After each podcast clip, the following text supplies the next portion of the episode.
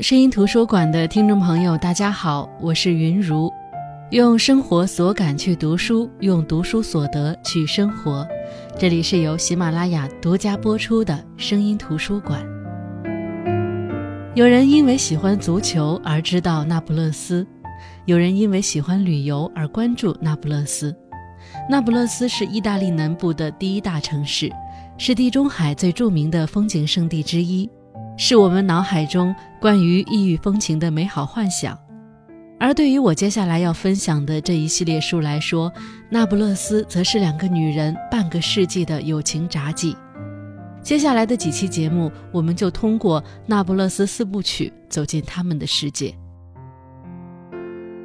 那不勒斯四部曲》出自目前意大利最受欢迎也是最神秘的作家埃莱纳·费兰特。埃莱娜·费兰特是一个笔名，她的真实身份至今是个谜。她以每年一本的频率出版了《我的天才女友》《新名字的故事》《离开的留下的》和《失踪的孩子》这四部情节相关的小说。这四部小说被称为《那不勒斯四部曲》。他们以史诗般的体力描述了两个在那不勒斯贫穷社区出生的女孩持续半个世纪的友谊。本期声音图书馆，我们分享的是《那不勒斯四部曲》的第一部《我的天才女友》。故事一开始就来到主人公埃莱娜六十六岁那年，和她从小一起长大的好友莉拉失踪了。一天清晨，莉拉的儿子打来电话，告知他自己母亲失踪的消息。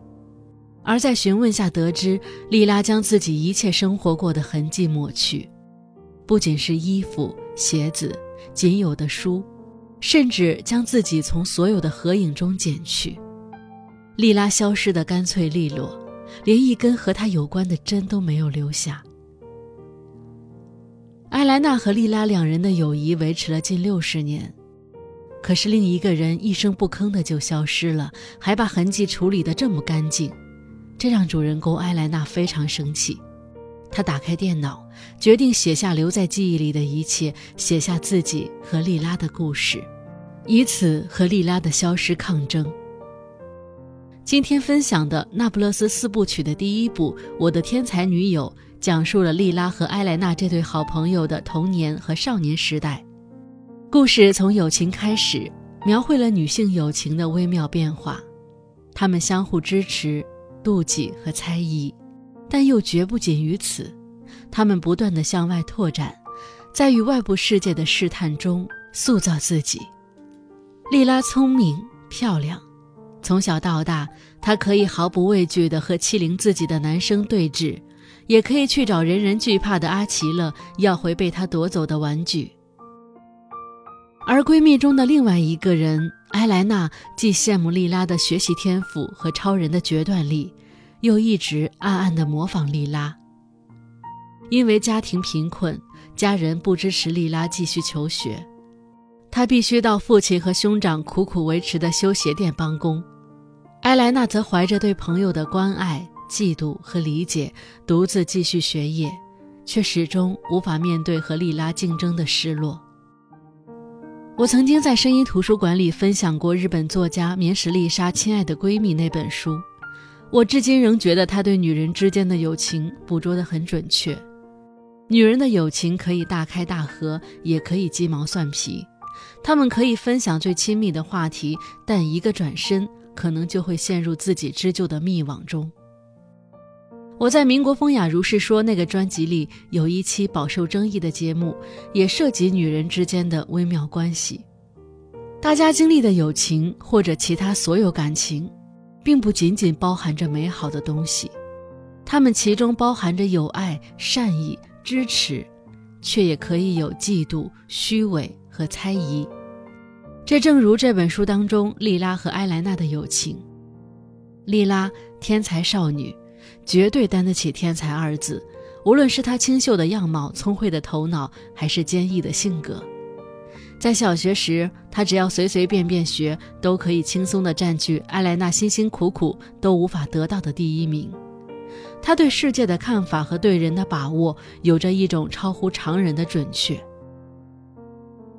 当艾莱娜升入初中，而莉拉因为家庭贫困无法继续上学时，他甚至可以靠从图书馆借来的几本书自学拉丁语，并帮助艾莱娜的拉丁语获得高分，乃至将她的学习从末尾提升到第一。艾莱娜将莉拉当作榜样，竭力模仿，当作挚友，把自己的很多事情都告诉她，倾听她的想法，完成她的愿望。两人的友情从这个角度看是美好的，至少从艾莱娜的角度来看，她只有在和莉拉聊天时，才会感受到那种前所未有的活力，那种从心底激发的奇思妙想和天马行空。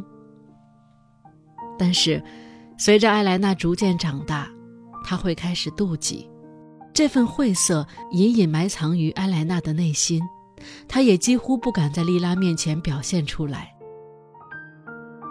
他察觉自己喜爱的男生向莉拉投去倾慕的目光，他发觉相较于自己开始长青春痘的脸，莉拉的肌肤是那样白皙光滑。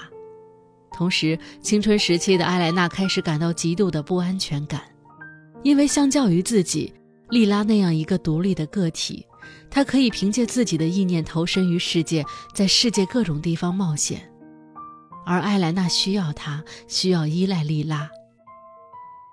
后来，艾莱娜因为优异的成绩上了高中，而莉拉因为家庭过于贫困，连初中都没去成。于是，“高中”这个词变成了艾莱娜的武器之一，也是她炫耀的资本之一。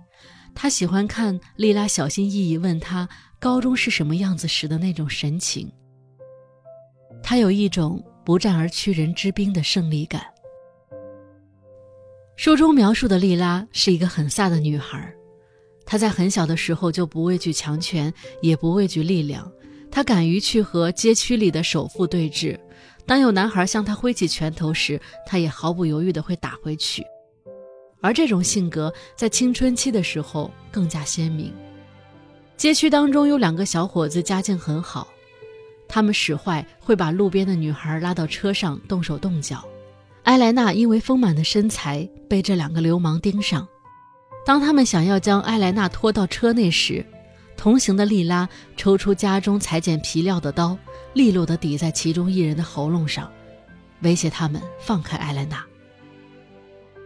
两个人起初觉得莉拉不会真的下得去手，而当莉拉那双坚定的眼睛冷冷看着两人，并对他们说：“你再敢碰他一下，我让你看看会发生什么事。”两个人从莉拉的气场与眼神中感受到了危险。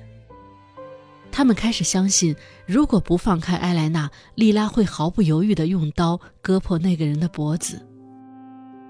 两个青年只好认输，在向他们道歉之后，莉拉才放下了手中的刀。也许很多人会说，这么好的莉拉，这么好的友情，埃莱娜心里太狭隘了，她还嫉妒，她肯定是没有把莉拉当成真正的朋友。可是。真正的朋友之间就没有任何不敢见光的小情绪吗？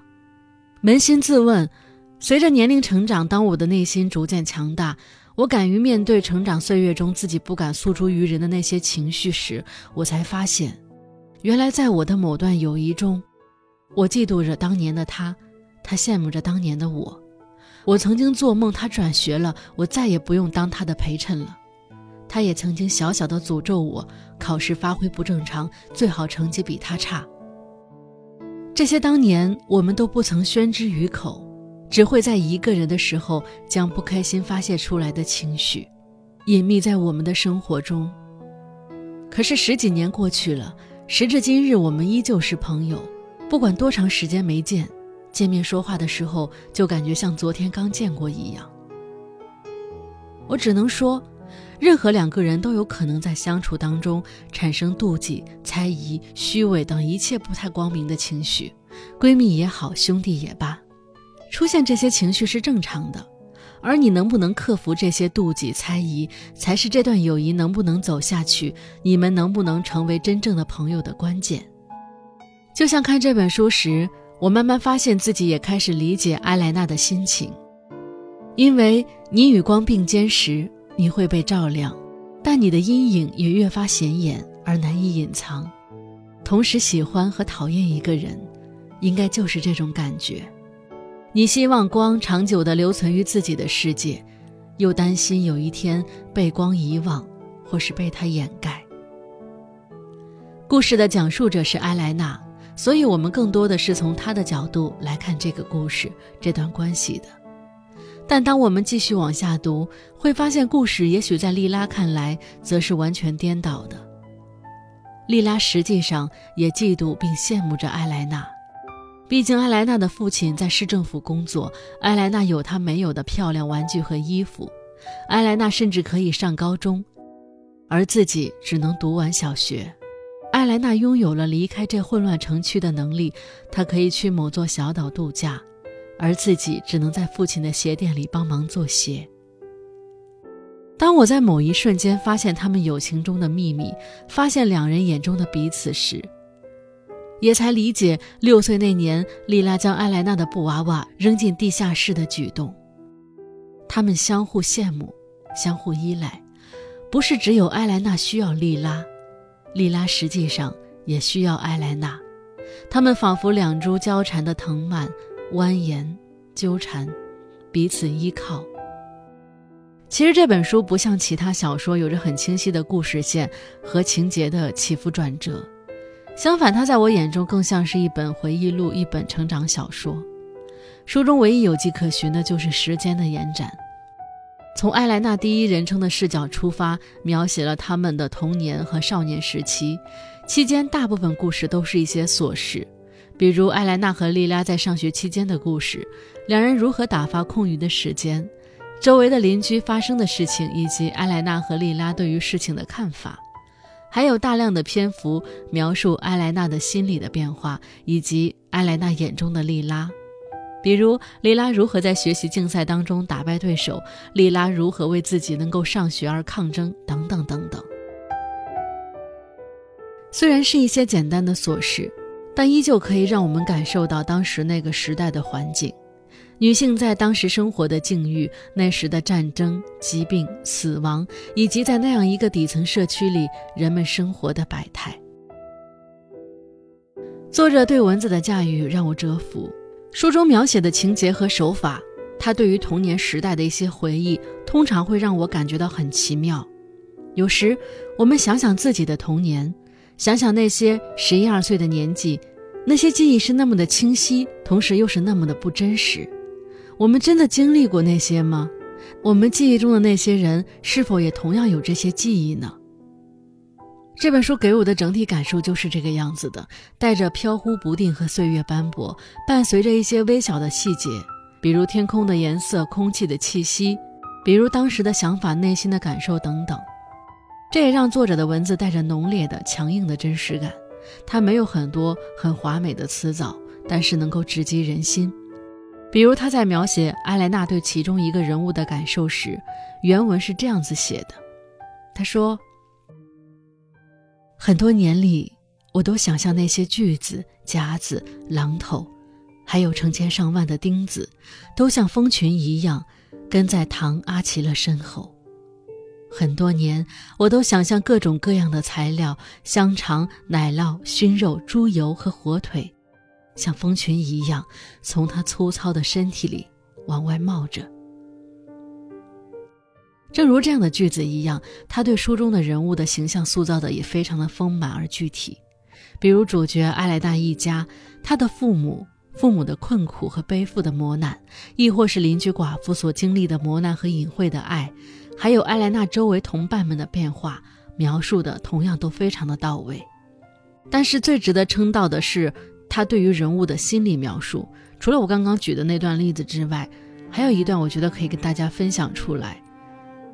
那是年幼时的艾莱娜对于世界的一些奇特的看法，透着一种所有五六岁孩子特有的天真，但却夹杂着一丝的冷酷和残忍。书中说，我们成长的过程中习得的一个责任，就是在别人使我们的生活变得艰难之前。我们不得不使他们的生活更加艰难。伤害是一种疾病，从小我就想象有一种很微小的动物，肉眼不可见，会在夜晚来到我们的住宅区。它们来自水塘，来自废弃的车厢，来自臭草、青蛙、蝾螈、苍蝇、石头和灰尘。它们会进入我们喝的水、吃的食物、呼吸的空气里。这些细微的虫子会让我们的母亲、祖母像恶狗一样。它们比男人更容易感染这种病。男人不断发火，最后他们会平息下来。但是女人呢？她们表面看上去很平静，心平气和，但他们会愤怒到底，停不下来。就正如我们分享的这两段文字一样，书中有很多东西是无法用语言或者文字简短表达清楚的。它有一种力量，它藏在那些晦涩的隐喻背后。当你读到这些文字，会让你感到模糊，会让你隐约地感受到一些与众不同的东西。那种感觉很奇妙，就仿佛你不是在用眼睛和大脑去读每一行字，而是用你的心和你的灵魂。读每一行字的时候，你也许无法精准地捕捉到你真实读到了什么，但是你的思想、你的灵魂会受到某种触碰。而在这本书当中，当我们继续读下去，随着时间线的继续推移，莉拉的心里开始发生了一些变化。莉拉把这种变化叫做界限消失，就是在某一刻，她信赖的、爱着的、保护他的哥哥李诺，会变得如同魔鬼一样。文中这样描述莉拉的感受：他说，那就好像是一个海上的月圆之夜，忽然天空乌云密布，暴风雨来临，吞没了所有的光亮。把那轮皎洁的圆盘打回了原形，把它变成一团没有任何意义的粗糙物质。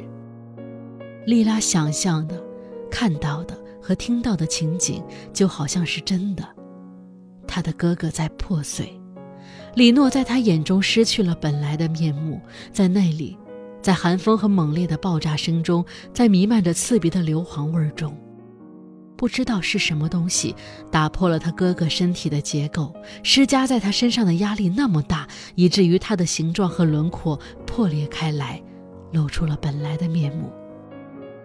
他看到李诺在移动，他周围扩散开的物质也在移动，他身体的界限在消失，他自己身体的界限也越来越柔软易碎。莉拉是敏感的，而这样敏感的莉拉并没有维持太久。十六岁的时候，丽拉与有钱人家的公子订婚，灰姑娘摇身一变变成了高贵的小姐，而丽拉的美貌随着自己长大也越发令人着迷。所有人都在嫉妒着丽拉，当然，埃莱娜也不例外。但除了嫉妒，她还觉得遗憾，她感到某个莉拉已经消失了，那个勇敢尖锐的女性变得柔和动人起来。对莉拉订婚这件事，比埃莱娜更感到不满的是他们的小学老师。他对埃莱娜说：“莉拉小时候头脑的聪慧没有找到出口，最后她的美都展现在脸蛋和胸上，那些美在这些地方都会昙花一现，就像从来没有拥有过。”老师对莉拉的未来与她选择的道路充满了惋惜。在他看来，莉拉不应该只是一个早婚早育、最后在终日的家务与孩子中老去的女人。莉拉是一个让人觉得闪闪发光的女孩，她聪明、大胆、敏锐、顽强，但同时她是一个穷人，一个穷女人。